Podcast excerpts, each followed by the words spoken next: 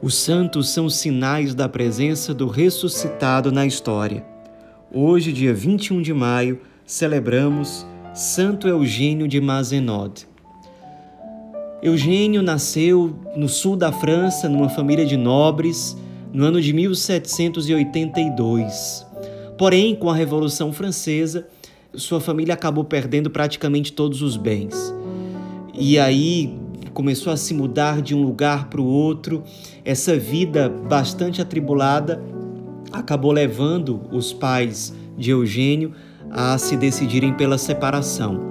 Sua mãe voltou para a terra natal da família, tentando reaver pelo menos uma parte dos bens que haviam sido perdidos para os revolucionários. Ele continuou com o pai, se mudando permanentemente de lugar para lugar. Ele, na infância, carregava dentro de si o desejo pela vida religiosa, pelo sacerdócio, só que com esses conflitos, principalmente relacionados à separação dos pais, na adolescência ele perdeu esse desejo, esse ânimo pelas coisas do alto, pelas coisas mais espirituais. Até que, quando ele morava com o pai em Veneza, na Itália, ele encontrou um padre chamado Padre Bartoldo, que foi muito importante para ele. Foi um diretor espiritual, é, alguém que realmente o conduziu de volta para o coração de Cristo. O ardor foi aos poucos voltando até o coração do jovem Eugênio. E ele, reavivado na fé, no ânimo para as coisas de Deus, no amor por Jesus e Maria, ele acaba depois voltando com o pai para a França e, ainda jovem, ele finalmente decide seguir a carreira eclesiástica.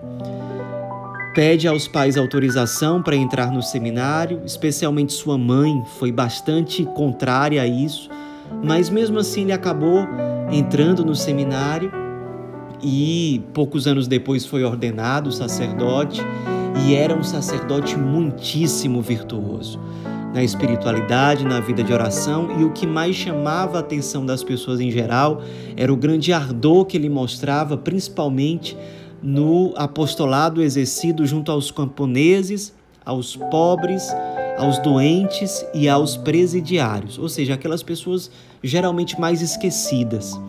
O ardor missionário dele, especialmente junto a essas realidades, era tão grande que naturalmente ele acabou atraindo outros padres que queriam ter uma vida parecida com a dele. Então, naturalmente, ele se tornou fundador de uma nova congregação religiosa, que inicialmente ele chamou de Sociedade dos Padres de Provença, que era aquela região da França. E depois ele decidiu alterar o nome para Oblatos de Maria Imaculada, que é o nome utilizado até hoje para designar essa congregação. Então, eram padres muito dedicados aos pobres, aos enfermos, a fazer missão nos lugares mais difíceis, mais desafiadores. Com muito pouco tempo, o número de padres na congregação aumentou muito, o número de casas de missão também começou a se espalhar em vários lugares da França, Itália, em vários lugares na Europa.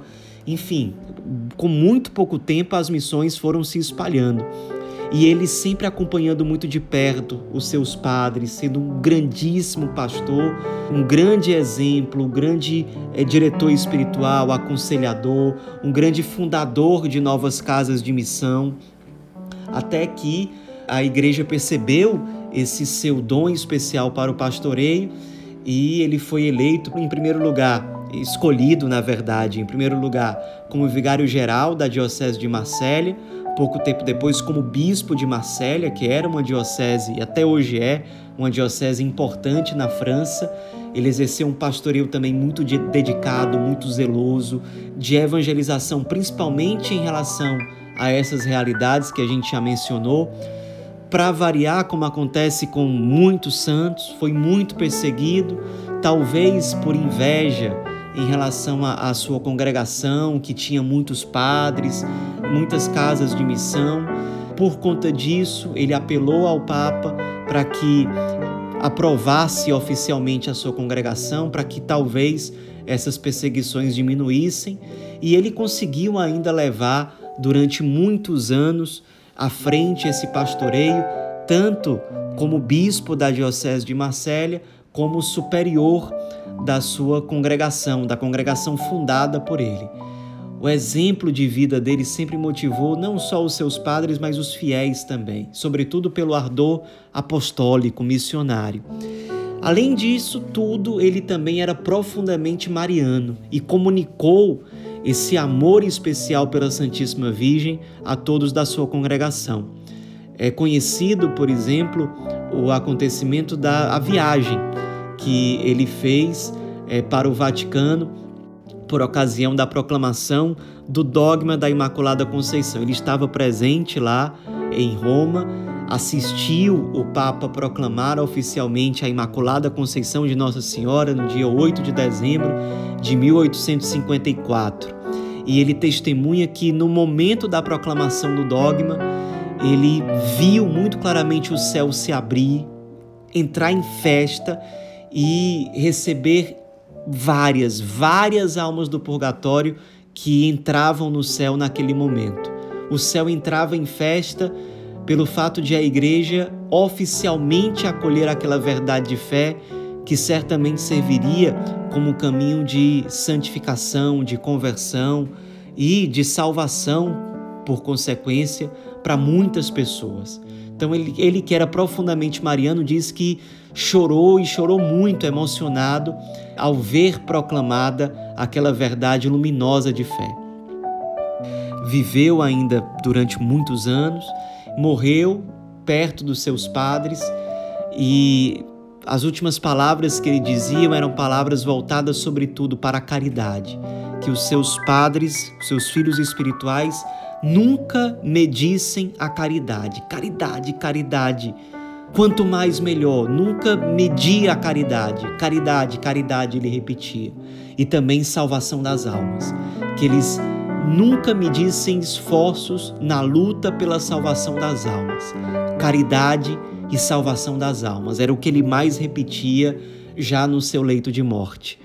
Comunicou um ardor apostólico, um amor enorme e terno pela Virgem Maria o ardor pela evangelização, o ardor pela caridade, pela salvação das almas. Em tudo isso, nos deixemos motivar pela vida, pelo exemplo, pela dedicação de um santo sacerdote, fundador, que ama a Virgem Maria, os pobres, os enfermos, zeloso pela salvação das almas. Santo Eugênio de Mazenod, rogai por nós.